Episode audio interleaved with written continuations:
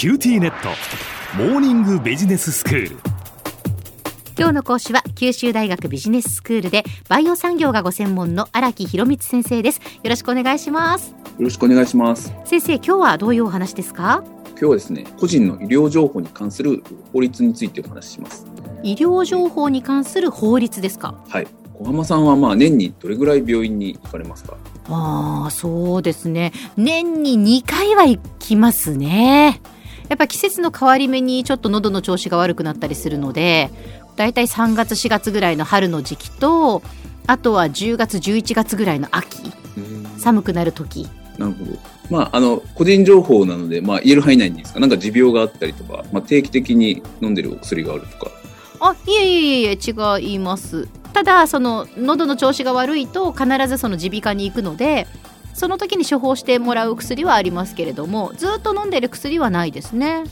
そうなんですね。まあ、今回と,、えー、と次回でですね皆さんの医療情報の取り扱いに関する新しく制定された法律の、えー、お話をしていきます。はい。えー、まず新しい治療法であったりとか、まあ、お薬であったりとか医療の向上っていうのは、まあ、どのようにしてもたらされるのでしょうか。うん、まあ、例えば糖尿病に効くお薬 A と B の2つがあったとします。はい、どちらもまあ糖尿病に対して効果はあるんですが、A のお薬は例えば70代以上の男性に、B のお薬は40代から50歳代の血圧が高めの女性の方に特に効果があったとします。小浜さんがもし糖尿病になったら A と B どちらのお薬を飲みたいですか？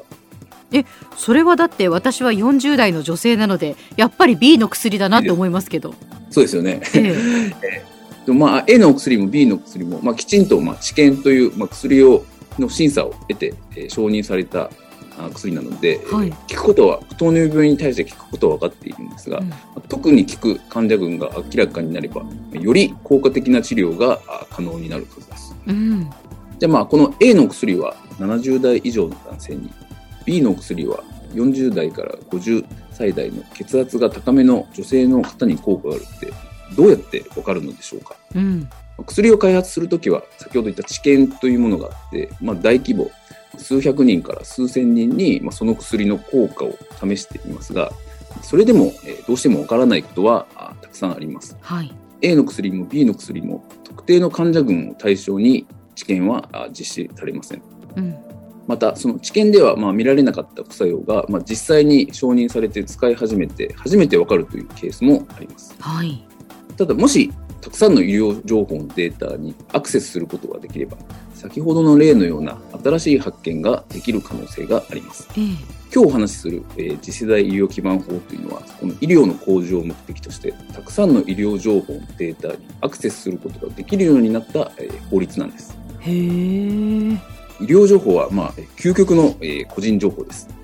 まあ、えっと、嫌ですよね。まあ、自分が、僕だったら嫌なんですけど、自分がいつ、どんな病気で、どこの病院にかかって、その後どういう治療経過で、というのが、まあ、不特性多数の人に知られ渡ったら、あまり気持ちいいもんではないです。まあ、そうですね。確かに。なので、えー、医療情報の活用には、えー、個人情報を保護することが、まあ、絶対不可欠なんです。うんこれまではですね、個人情報保護法に基づき、えー、個人の医療情報を第三者に提供するためには、その大学などで行う、えー、学術研究などの時、まあ、あらかじめ、まあ、例えば小浜さん自身が小浜さんの医療情報が提供されることに対して同意を得なければいけませんでした。はい、これが1000人程度であれば、まあ、この同意を得るためには、まあ、かかる労力はまあそれほどでもないんですが、これが万人単位だと大変です。うん、これを説明するのはまあ現場の医師の方なんですが、まあ、こちらも大変になります。この次世代医療基盤法の制定によって、この確認をですね、省略することが可能になりました。次世代医療基盤法はですね、実は個人情報保護法の督促というのに位置づけられています。はい督促というのは聞き慣れない言葉なんですが、まあ、通常は認められる、もしくは、え認められないものに対して、え例外を設ける規定で、通常は認められないんですが、まあ、この次世代医療基盤法によって、え患者さんの同意を省略することが可能になりました。うんうん、この法律は2018年に、え施行され、まあ、具体的なあの運用の中身は次回お話しするとして、えこの法律によって何ができることになったかを、えあと少しお話しします。はい、この法律の制定によって、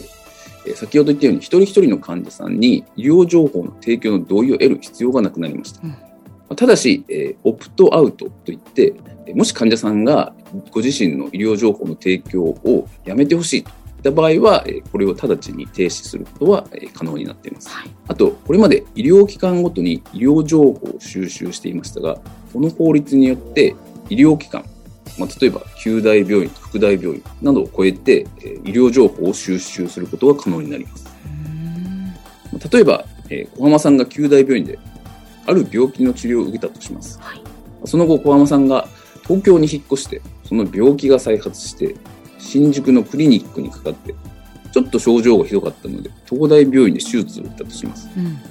手術後は A という薬を飲んで、まあ、経過は良好でした。っていうケースの場合、これまでであれば、医療機関ごとに医療情報は匿名化されていたので、九大病院で匿名化されたデータと、新宿のクリニック、東大病院のデータを紐付けできませんでした。うん、なので小浜さんが時間を追っていったあ治療というのがまあ追いかけれなかったということですね。でもそれがデータを紐付けできるようになったということは例えばまあ引っ越して別の病院にかかってもそれからその症状がこう悪化したりとか変化があってもそれにその対応できるというか過去に遡ってきちんとデータが残っているのでそうです、ね、それを見ながらのこう治療ができるようになるということですよね。そういうことになります。なんで、えーとまあ、どういう処置をしたらどういう経過が良くなったかっていうようなデータが積み重ねれば、うん、まあ、あのこういった症状の場合はこういった処置がいいっていう新しい発見も得られることになります。はいはいはい。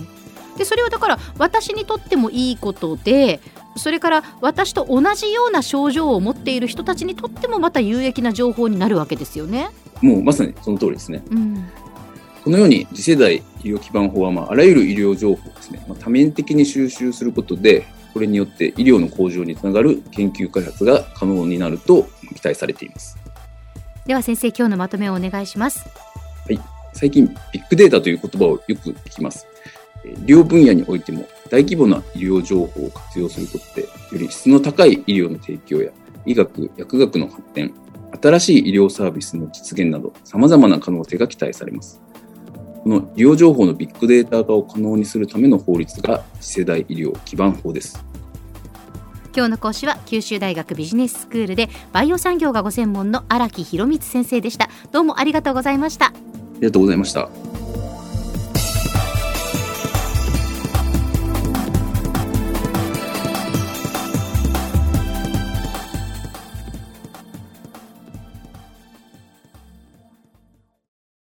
QTnet。地下って乗り換えたみたいよ。よくそんなに簡単に乗り換えられるわよね私もそろそろ乗り換えようかな。え今の彼3人目じゃなかったっけ？今年だけで。スマホの話なんだけど。乗り換え簡単。格安スマホの QT モバイル